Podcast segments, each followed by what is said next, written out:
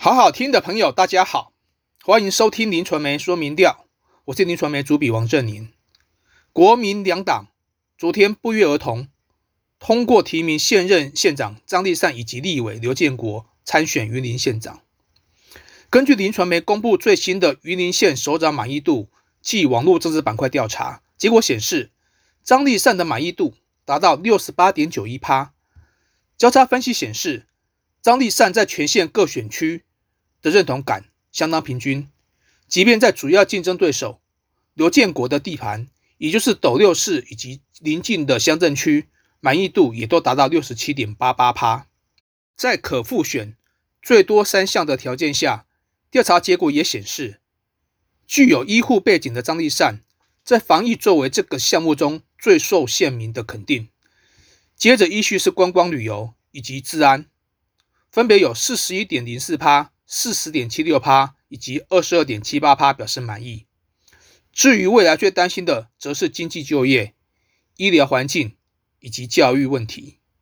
比例分别达到六十二点一八趴、三十六点零一趴和二十九点七三趴。年底将寻求连任的张立善，根据林传媒公布的调查数据，施政表现满意明显高于不满意度。交叉分析显示。男女和区域之间的差异并不大，但满意度则是随着年龄层而逐渐攀升。在二十到二十九岁的年龄层当中，表示满意的仅有四十八点四八趴，但在六十岁以上的族群则达到八十四点零九趴。如果以蓝绿倾向来进行分析，自认为非常接近和接近泛绿的受访者。表示满意的比例为二十五点七四趴与三十五点四一趴，但是接近与非常接近泛蓝的选民表示满意的比例则达到九十三点八六趴和九十六点一二趴。自认为没有政党偏好的受访者也有六十三点七六趴表示满意。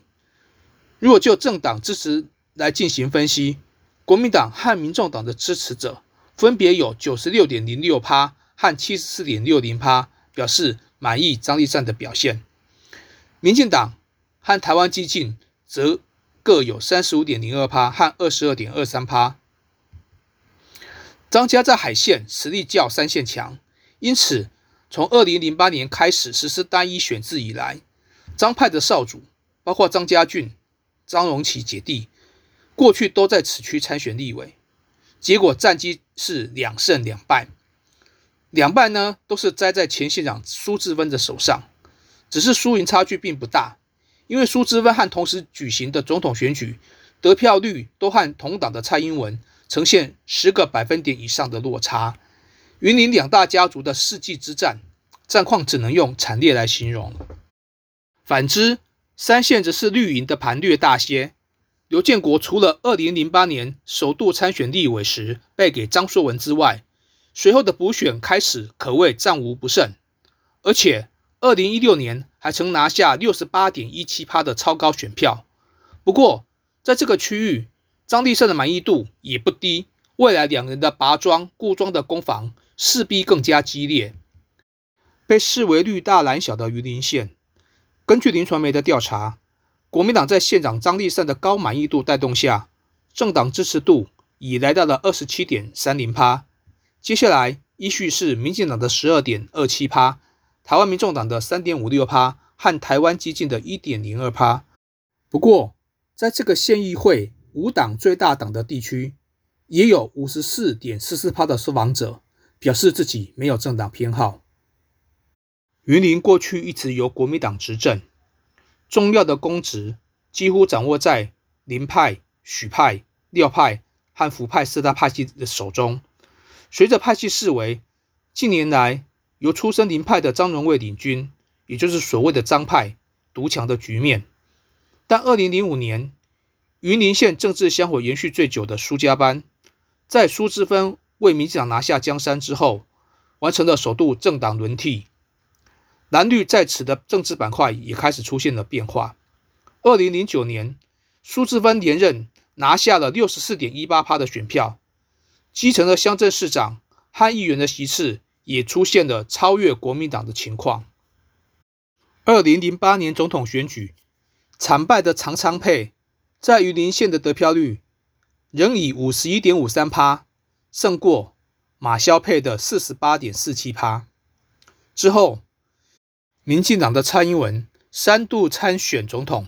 在云林都拿下了五十五点八一趴、六十三点四一趴和六十一点五六趴的超高选票。最近两届立委选举。民进党也是三县海县两席立委全包，因此年底的县长选举，民进党中央对于林绿地能够重现寄予厚望。不过，因为执政成绩不差，国民党在当地的政党支持度也随之水涨船高。交叉分析显示，各年龄层的政党支持出现的极端走势，呈现老少各有所好的现象。在二十到二十九岁的区块，表示支持国民党的比例仅有十点五一趴，仅是民进党二十点三四趴的一半。但是到了六十岁以上的受访者，国民党的支持比例则高达四十三点六零趴，反观民进党只有五点五八趴，相差将近八倍。民众党的支持基础也是以年轻族群为主，在二十。到四十九岁这三个年龄层各有四点四一趴、六点三五趴和四点三零趴的支持率，因此年轻选民返乡投票未来会是一个重大的变数。再者，二零一八年的九合一选举，云林有约一半的乡镇市长是挂着无党籍的旗帜当选，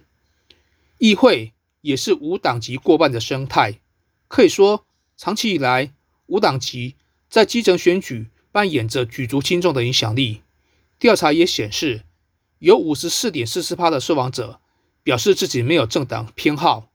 而自认接近泛绿与泛蓝的选民当中，也各有三十九点五八趴和三十五点六三趴不愿意表态支持的政党，成为牵动未来选情的另一个变数。以上就是今天的林传媒说明调，谢谢收听。